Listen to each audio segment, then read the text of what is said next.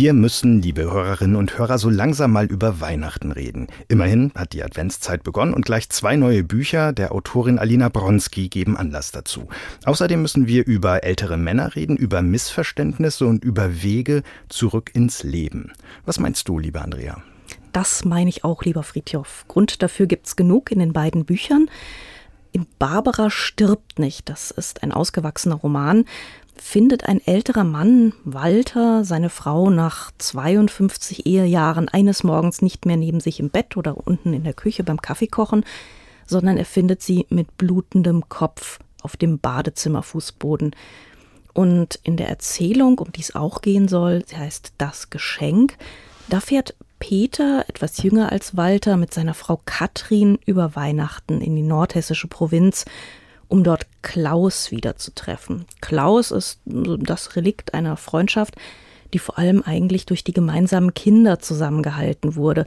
Als die noch klein waren, haben Peter und Katrin und Klaus und Almut viel unternommen. Dann wurde es still um diese Freundschaft. Vor kurzem ist Almut gestorben. Jetzt hat dieses Paar, dieses besuchende Paar die Erwartung, einen trauernden Witwer anzutreffen, dem sie über die Festtage helfen sollen. Aber sie stehen dann überraschenderweise vor einem vergnügten Mann und vor einer jungen Frau, die sich als seine neue Freundin entpuppt.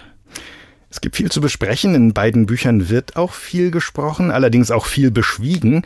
Aber heute haben wir das Glück, über die beiden Bücher mit ihrer Autorin zu sprechen. Alina Bronski, schön, dass Sie Zeit für uns haben. Danke für die Einladung. In ihrem Roman Der Zopf meiner Großmutter, vor zwei Jahren erschien in Baba Dunjas erste Liebe 2015 und in ihrem zweiten Roman schon Die schärfsten Gerichte der tatarischen Küche, das war 2010. Wie Baba Dunja stand auch der auf der Longlist zum Deutschen Buchpreis. Ähm, da kriegen ihre Leserinnen und ihre Leser es mit durchaus widerstandsfähigen älteren Frauenfiguren zu tun. Ähm, war, war nur ich oder waren vielleicht auch Sie selbst überrascht, dass Sie sich in Ihren beiden neuen Büchern für ältere Männer interessieren? Äh, ich war tatsächlich auch überrascht. Also wenn, wenn ich früher immer gefragt worden bin, warum ähm, ich so oft aus Frauenperspektive schreibe, habe ich meist gesagt, ja, wie soll ich denn etwas anderes machen können als Frau? Also ich hätte mir das eigentlich gar nicht zugetraut äh, und bin auch mit äh, viel größerer Vorsicht daran gegangen, ähm, männliche Protagonisten zu beschreiben. Wie geht man mit viel größerer Vorsicht an sowas ran? Also was heißt das? Ähm, ja, vielleicht habe ich ein bisschen mehr drüber nachgedacht und äh, habe auch, ähm, also gerade was das Buch Barbara stirbt nicht betrifft, wo ja, wo ich nicht mehr in der Ich-Person erzähle, was für mich relativ ungewöhnlich ist. Ich glaube, daran merkt man auch eine größere Distanz, die ich dann als Autorin zum Protagonisten habe oder auch vielleicht mehr Respekt und sich mehr äh, oder anders gesagt sich nicht mehr anmaßen äh, können, genau zu wissen, was eigentlich im Inneren einer Person vorgeht, sondern eher von außen die, die Handlung beschreiben. Mhm. Über diesen Walter aus Barbara stirbt nicht müssen wir dringend noch reden, aber vielleicht ziehen wir erstmal das Geschenk vor, die Weihnachtsgeschichte. Die ist in der Edition Chrismon erschienen, in der Evangelischen Verlagsanstalt. Zuvor gab es schon Weihnachtsbücher von Jana Hensel, Shuja Bank und von Rainer Moritz. Ähm, wie ist es denn explizit um eine Weihnachtsgeschichte gebeten zu werden? Ähm, was haben Sie die, wann haben Sie die eigentlich geschrieben? Im Frühjahr, im Sommer? Ja, genau. Also so wie das ja meistens ist, haben diese Bücher großen Vorlauf und ich weiß gar nicht genau, wann ich ähm, den Vertrag unterschrieben habe und dieses Angebot angenommen hatte. Ähm, aber es verging auch einige Zeit zwischen eben dieser inneren Bereitschaft, Bereitschaft und dann tatsächlich äh, dem Moment, wo ich dann dachte, oh, das Manuskript ist aber fällig, vielleicht sollte ich sozusagen bald bald anfangen, wie das meistens so ist. Und natürlich war das auch, ich glaube, das war Frühjahr, also hatte nicht mal annähernd was mit Weihnachten zu tun. Ich war einmal in der Redaktion der Brigitte zu Gast und wurde da so ein bisschen durchs Haus geführt im Hochsommer, was man so in Hamburg Hochsommer nennt. Und kam dann auch durch diese berühmte Brigitte-Küche, aus der diese ganzen Rezepte kommen, viele tolle Rezepte und die waren echt gerade am Plätzchen backen. Die waren gerade am, und ich durfte ein Weihnachtsplätzchen probieren im August oder September oder wann das war. Ähm, ganz seltsam. Oder? oder? Ja. Und zu schreiben, ist das nicht auch irritierend? Sich dann in so Schlackermacker, Schneematsch ähm, hineinzuversetzen in die Frage, wie ein Weihnachtsbaum geschmückt wird, ob es einen geben soll und so? Ähm, ich glaube, es war einfacher, als tatsächlich so ein Weihnachtsplätzchen zu probieren. Denn erstens ist es ja beim Schreiben so, wenn man nicht gerade Tagebuch schreibt, ist man ja meist ganz woanders als äh, in der realen Welt. Äh, und zweitens ist es kein klassisches Weihnachtsbuch, also würde ich mal behaupten. Also zumindest das, was diese weihnachtliche Atmosphäre angeht, ähm, denn es wird ja sofort, also gleich zu Beginn klar, dass ähm, kaum jemand von den Leuten, die eine Geschichte spielen, so richtig Weihnachten feiern möchte. Äh, ansonsten hatten wir, glaube ich, auch da gerade irgendwie schlechtes Wetter. Insofern passte das zumindest, ähm, diese Übereinstimmung zwischen Realwelt und fiktiver Welt. Also es ging schon. Was sind denn die Rahmenbedingungen eigentlich für so eine Weihnachtsgeschichte oder für dieses Weihnachtsbuch? Gibt es da Verhandlungen darüber, was vorkommen sollte oder vorkommen darf? Also Gibt es dann eine Kirchgangspflicht für den Heiligen Abend? Oder ähm, wie ist das mit dem großen Streit und dem schwarzen Loch am Ende der Geschichte? Wie weit darf man da gehen? Das sind sehr gute Fragen. Genau die habe ich mir dann auch gestellt. Ähm, und eigentlich auch, nachdem ich den Vertrag unterzeichnet hatte, da habe ich plötzlich überlegt, oh Gott, worauf habe ich mich da eingelassen? Ähm, denn ähm, ich bin, äh, das, das hatte ich dann auch, ähm, sagen, rund um die Entstehungszeit musste ich mich ja dazu bekennen, dass ich jetzt selber, ich bin nicht sozusagen weihnachtlich christlich sozialisiert und ich habe, obwohl ich natürlich seit vielen Jahren das genauso mitfeiere, ähm, kann ich jetzt nicht von mir behaupten, dass ich mich damit sehr gut auskenne. Also ich kenne so die oberflächlichen Rahmenbedingungen, aber der ähm, Verlag, also Chrismon Verlag hat mir das großzügig verziehen und ich glaube, es gab irgendwann schon so Andeutungen, bestimmte Dinge wären schon gut. Ähm, äh, das, das in irgendeiner Form Erwähnung fände, ähm, aber die, die von Ihnen aufgezählten Details, die wurden natürlich nicht, ähm, also kann, so kann man sonst keine Literatur schreiben. Ähm, es äh, wurde inhaltlich nicht vorgeschrieben, äh, welche Weihnachtsattribute sozusagen vorkommen müssen. Andererseits ist das natürlich auch ein dankbares Setting, also Weihnachten als so ein zeitlicher und räumlicher Mikrokosmos, wo Leute zusammenkommen, äh, wo es dann auch explosiv werden kann. Damit kann man schon auch viel anfangen. Und es wird wirklich explosiv in Ihrem Buch. Ähm, können da ja gerade inhaltlich so ein bisschen tiefer einsteigen. Peter und Katrin, die beiden, die da hinkommen in dieses ähm, Häuschen auf dem Land, das ist also wirklich alles ganz klein, die verheddern sich in ihren Vorurteilen dem einzigen Freund gegenüber, ähm, der etwas mit einer Krankenschwester angefangen hat, die seine Frau noch gepflegt hat. Der jungen Frau Sharon gegenüber, die schnell mal unterschätzt wird, wie Klaus, also dieser Mann, den sie da besuchen wollen, ziemlich am Anfang ganz richtig sagt. Und ähm, vor allem Peter, der Erzähler des Buchs, verheddert, ver, verheddert sich in seiner ähm, Selbstgerechtigkeit. Wie gehen Sie beim Schreiben einer solchen Geschichte vor, die ein bisschen was von einer Falle hat ja eigentlich? Ähm, konstruieren Sie die vorher, planen Sie die, plotten Sie oder lassen Sie sich, das gibt ja Schriftstellerinnen und Schriftsteller, die von so etwas berichten, lassen Sie sich von ihren Figuren leiten oder überraschen oder so?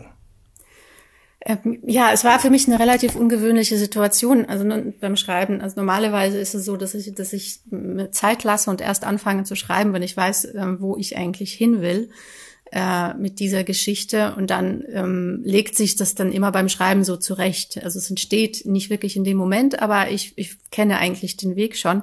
Und da hatte ich ähm, im Falle von ähm, das, das Geschenk hatte ich äh, hatte ich einen gewissen Zeitdruck und war zwischendurch auch richtig verzweifelt und dachte, es fällt mir jetzt eigentlich nichts ein, was da irgendwie halbwegs passt.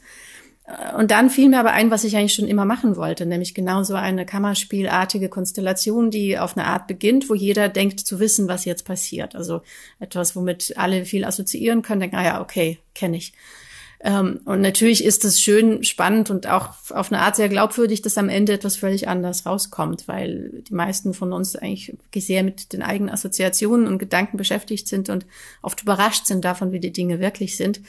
Und so zwischen diesen Polen äh, entstand dann plötzlich sehr schnell diese, diese Geschichte, vielleicht weil sie auch schon immer da war und nur auf, ähm, darauf gewartet hat. Also es ist ja auch vom Text her sind es ja nur 100 Seiten, also waren so 100 Seiten Normseiten, also 100 Normseiten.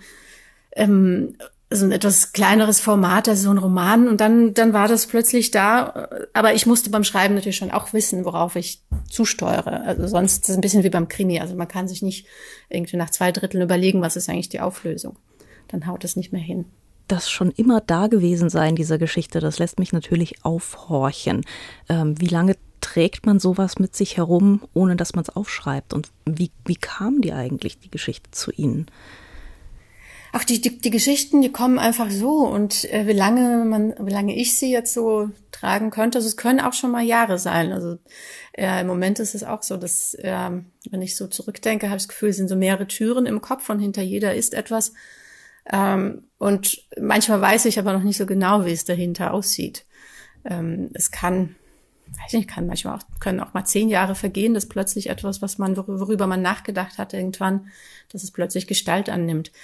Und im Falle von dem Geschenk war das tatsächlich ein Glück, dass, dass ich das im richtigen Moment hervorholen konnte, als ich eigentlich nicht mehr daran geglaubt habe. Ich habe schon überlegt, dass ich dem Verlag irgendwie sagen muss, oh Gott, das funktioniert nicht.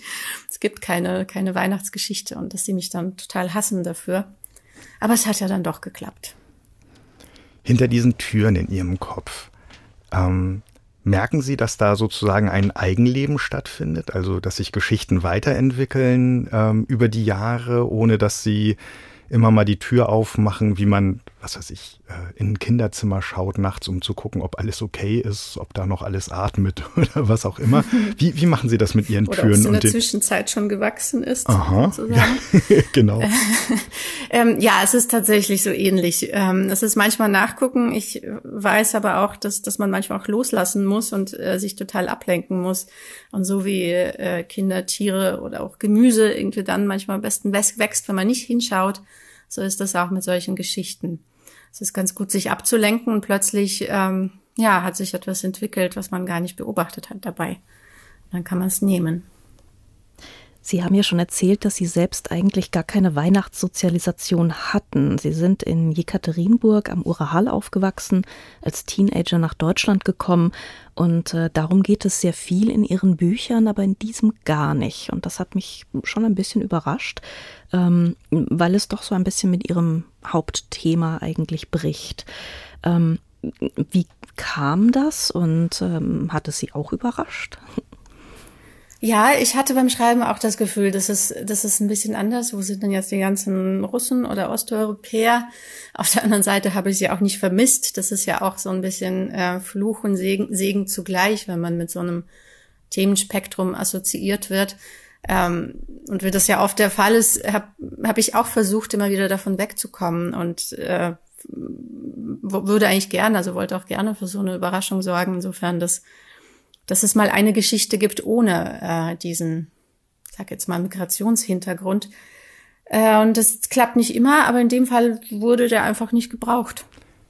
In Barbara stirbt nicht, ähm, dem Roman, auf den, über den wir heute noch sprechen wollen, gibt es einen Migrationshintergrund. Es gibt sogar dahinter noch einen blassen zweiten, ähm, während das Geschenk, das Weihnachtsbuch, von dem wir es gerade hatten, knapp drei Tage, zwei Nächte also umfasst, geht es hier um mehr als ein Dreivierteljahr vom Vorfrühling bis Weihnachten. Wir begleiten Walter, also der mit dem Gedanken aufwacht, seine Frau sei gestorben und viel fehlt offenbar auch wirklich nicht. Ähm, und ähm, wir begleiten ihn dabei, wie er danach Schritt für Schritt widerwillig lernt, was so zu tun und zu wissen ist, wenn man sich um jemanden kümmern muss und wenn man partout keine Unterstützung will. Was wussten Sie als erstes von diesem Roman und von seiner Hauptfigur? Ähm, da ist es, ähm, ich glaube, es war so wie immer, dass ich zuerst die, die Figuren vor Augen hatte und ähm, das das große Anfangsdilemma. Ähm, sozusagen diesen Moment der Hilflosigkeit, der auch gleich zu Beginn im Roman ähm, beschrieben wird. Äh, wo auch ähm, wo ich das Gefühl habe, wo man, wo sehr viele Menschen auch anknüpfen können, weil das natürlich auch so eine Urangst ist, dass, dass man an so einem Moment ähm, plötzlich konfrontiert ist, entweder mit der Eigenhilflosigkeit oder äh, dass einem so eine Säule des Alltags in Person eines Angehörigen wegbricht. Mhm. Ja, das war so der Start. Gibt es was, was Sie beim Schreiben dann an Walter überrascht hat, so im Lauf der Arbeit?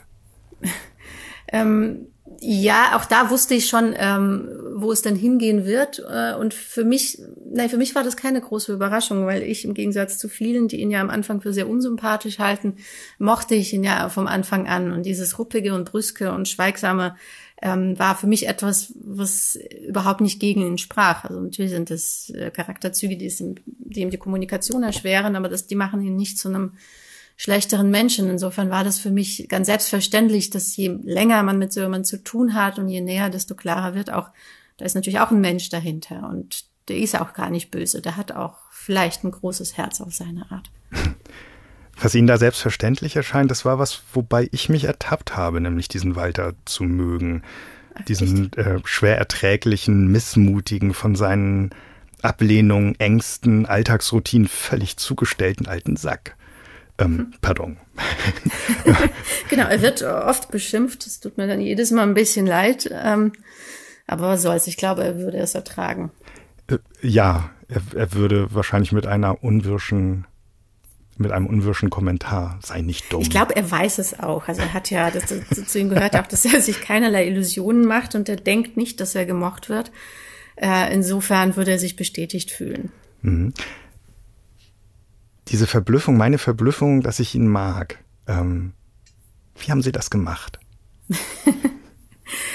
Äh, ich glaube, man mag äh, all diejenigen, mit denen man irgendwie, wo man die Chance hatte, sie ein bisschen näher kennenzulernen. Das hm. ist gar kein besonderer Kunstgriff. Ähm, vielleicht auch gerade, wenn man am Anfang so abgestoßen war durch bestimmte Dinge, auf die man so reflexartig reagiert. Ähm, und dann bleibt man ein bisschen länger dabei. Ähm, das ist eigentlich ganz selbstverständlich, dass sich dann so das Blatt wendet. Also ich, ich habe mich oft dabei ertappt, dass wenn jemand, also inzwischen weiß ich, dass wenn jemand am Anfang so ein bisschen mürrisch und unfreundlich rüberkommt, äh, dass er sich dann eine großen Wahrscheinlichkeit am Ende als ein wunderbarer Mensch irgendwie entpuppt. Dieser Walter ist auch so eine Gestalt, die, glaube ich, sehr viele Menschen unserer Generation ganz gut kennen. Also so dieser typische Nachkriegs, deutsche Nachkriegsmann, der in dieser Gesellschaft auch aufgewachsen ist und in diese Rolle einer gewissen Männlichkeit äh, hineingedrängt wurde, auch die Frau natürlich genauso. Ähm, einer kocht und einer verdient das Geld und da auch nicht mehr wirklich rauskommt. Und ähm, also das, das fand ich dann wirklich so interessant, wie hilflos jemand sein kann, der dann eben sein ganzes Leben, man sagt ja auch, den Mann gestanden hat und das Geld heimgebracht hat und irgendwie in seinem Beruf äh, erfolgreich war und wie er dann wirklich daran scheitert, einen Kaffee zu machen, weil er die Maschine nicht bedienen kann. Ähm, das hat was sehr Lustiges, hat aber auch was sehr Tragisches und ähm, man könnte das für Zuspitzung halten, aber ich glaube, sehr viele Friedhof hat vorhin auch schon genickt.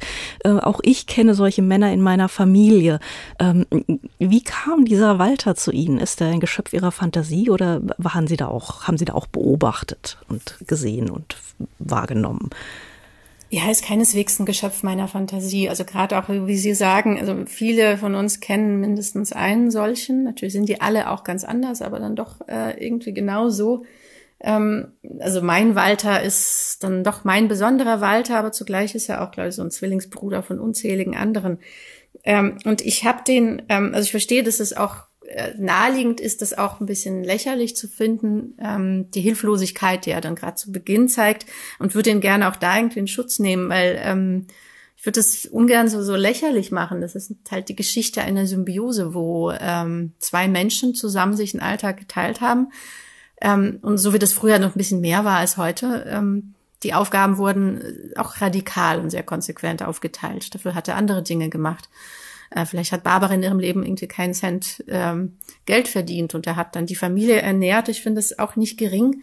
Deswegen finde ich es immer ein bisschen schade, wenn dann so äh, herabgeschaut wird ähm, auf so jemand, äh, der dann vermeintliche Selbstverständlichkeiten nicht kann. Wenn ich überlege, was ich alles nicht kann, was ich vielleicht irgendwie können müsste in meinem Alter, ähm, ja, werde ich auch ganz blass. Aber es ist halt so.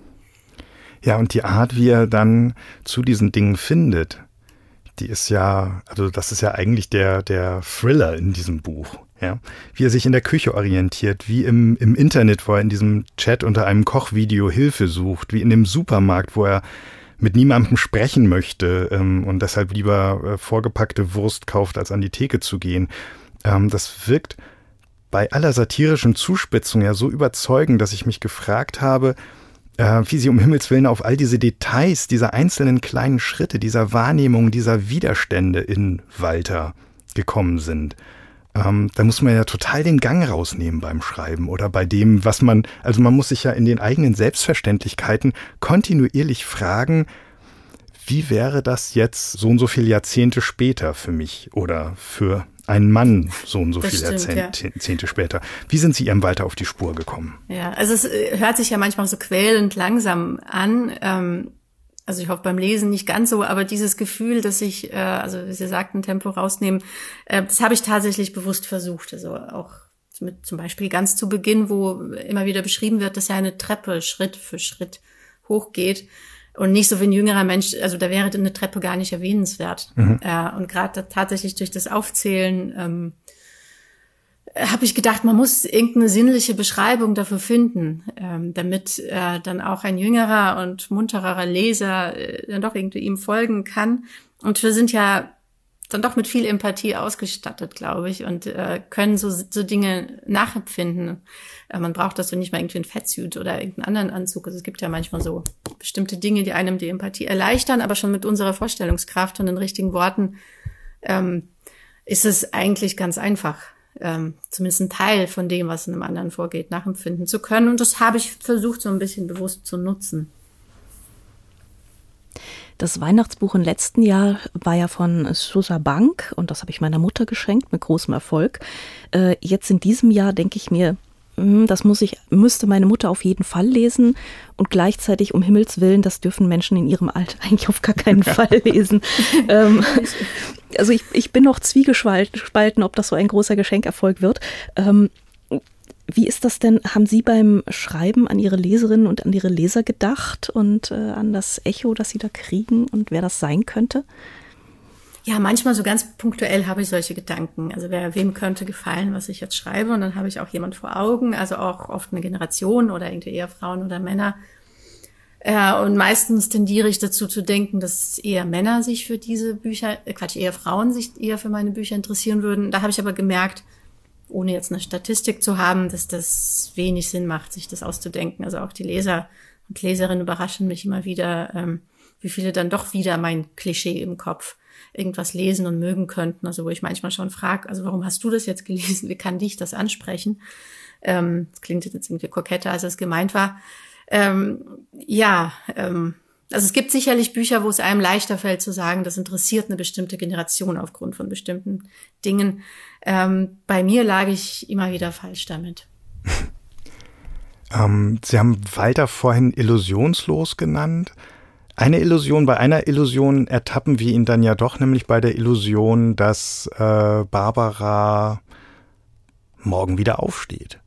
Oder dass das alles schon nicht so schlimm ist. Also sein ganzes Umfeld verhält sich so, als ginge es um ihr Sterbebett. Letzten Endes. Er sagt, äh, nee, die will nicht ins Krankenhaus. Nee, alles okay, die ist morgen wieder da. Barbara, du willst doch nicht ins Krankenhaus. Barbara sagt, nee, will nicht ins Krankenhaus. Sie, er sagt, habt ihr gehört, sie will nicht ins Krankenhaus. Und so. Ähm, das heißt also, da gibt's schon eine Illusion und das ist eine Illusion oder also eine, eine unglaubliche offene Frage. Wird sie überleben? Also wird sie sich davon erholen? Ähm, die zusammen mit ein paar anderen offenen Fragen an dem Buch, am Ende des Buches dann einfach offen bleiben. Das Buch endet an Heiligabend, aber es endet da, wo eigentlich also bei, beim Geschenk äh, die große Katastrophe ihren Lauf nimmt. Ähm, es endet dabei, dass zwei Leute noch auf dem Weg sind zum gemeinsamen Fest. Dass es dieses gemeinsame Fest überhaupt gibt, ist ein großes Wunder. Ähm, und ich habe mich gefragt, wie können Sie denn uns Leser äh, an dieser Stelle um Himmels Willen alleine lassen? mit dieser Geschichte. Ernsthaft. Ja, das Ende polarisiert sehr. Dabei ähm, ist das, glaube ich, das Ende, auf das ich persönlich am meisten stolz bin. Und ich sage das selten von mir. Also das ist das Ende, auf das ich so zugeschrieben habe was äh, auf eine Art natürlich auch der Höhepunkt der Geschichte ist. Und ich glaube, es ist klar, was da passiert. Ähm, und natürlich ähm, denkt man, also eröffnet sich dahinter eine neue Welt, die das Buch erstmal nicht mehr erzählt. Aber ich setze ja auch ganz viel darauf, auch beim Schreiben, ähm, dass das eine ist mein Text, das andere ist das, was im Kopf des Lesers passiert. Und ich finde es immer schön, einfach diese Gelegenheit zu geben, weiterzudenken und sich das vorzustellen, ohne dass ich als Autorin das genau festlege durch, durch meine Worte. Aber es gibt so ähnlich wie viele, ähm, also so ähnlich wie Sie, gibt es auch, glaube ich, relativ, für mich überraschend viele Menschen, die sehr mit diesem Ende hadern und das, das Buch unfertig finden. Äh, es gibt auch andere, die so lieben wie, wie ich, äh, aber da habe ich auch keine Statistik. Ich hoffe natürlich, dass sozusagen meine Fraktion ein bisschen größer ist, aber ich bin mir nicht sicher. Ich hätte das Buch nicht unfertig genannt oder nicht Ihnen keinen Vorwurf draus gemacht, aber ich habe ja, gemerkt, dass es also ähm, Richard Wagner, der, der ähm, Erzähler von eher kürzeren Geschichten, der hat mal gesagt, ähm, also seine Wahrnehmung, warum Leute zum Beispiel in der S-Bahn oder sowas immer mit diesen dicken, dicken, dicken Schwarten sitzen und so, oder in der Bahn oder so, damals, als Leute noch nicht mit ihren Handys unterwegs waren oder Smartphones, ähm, und nicht einfach Kurzgeschichten lesen oder Gedichte oder sowas, die dann ähm, beim, beim nächsten Halt dann auch fertig sind. Er sagte also, das seien diese, diese kurzen Dinge, seien seiner Wahrnehmung nach Sachen, die Texte, die sehr weit über sich selbst hinausreichen. Und das wäre vielleicht für diese Art Leserinnen und Leser ein bisschen unheimlich.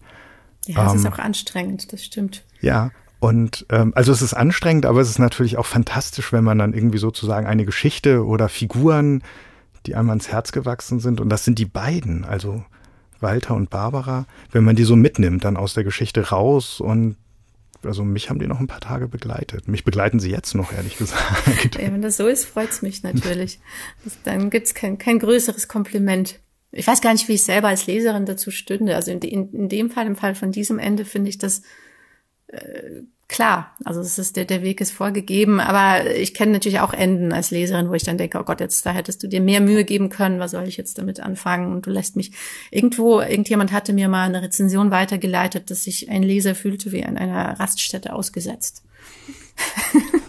wo ich dann dachte erst, oh nein, und dann, oh, das war ganz schön viel Gefühl. Ähm, und ja, so zwischen diesen Polen schwanke ich immer noch. Und diesem Gefühl haben Sie mit diesem Buch ein Denkmal gesetzt, in dem zwei Leute von einer Raststätte aufbrechen und weiterfahren am Ende des Buches. Das haben Sie schön gesagt, ja. Das Geschenk von Alina Bronski ist in der Edition Chrismon der Evangelischen Verlagsanstalt erschienen, hat 128 Seiten und kostet 12 Euro. Und Barbara stirbt nicht, mit Barbara im Titel und Walter als Erzähler, ist bei Kiepenheuer und Witsch erschienen, hat 256 Seiten und kostet 20 Euro. Vielen, vielen Dank, liebe Alina Bronski, für das schöne und weihnachtliche Gespräch und Ihnen da draußen eine schöne Adventszeit. Vielen Dank. Dankeschön.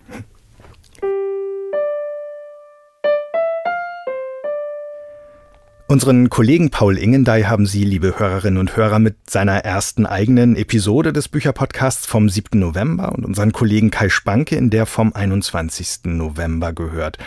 Oder Sie sollten das noch nachholen, falls noch nicht geschehen. Uns alle erreichen Sie unter der vertrauten E-Mail-Adresse bücher-podcast.faz.de, Bücher mit UE, und auf der Website faz.net slash Bücher-Podcast, Bücher auch hier mit UE, finden Sie nicht nur alle Folgen, sondern auch noch ein paar Artikel über Alina Bronski und ihre Bücher. Wir beiden, Fritjof und Andrea, wir melden uns, wenn nichts dazwischen kommt, hier im Bücherpodcast am zweiten Weihnachtsfeiertag wieder. Bis dahin sagen wir vielen Dank fürs Zuhören und alles Gute und bis bald.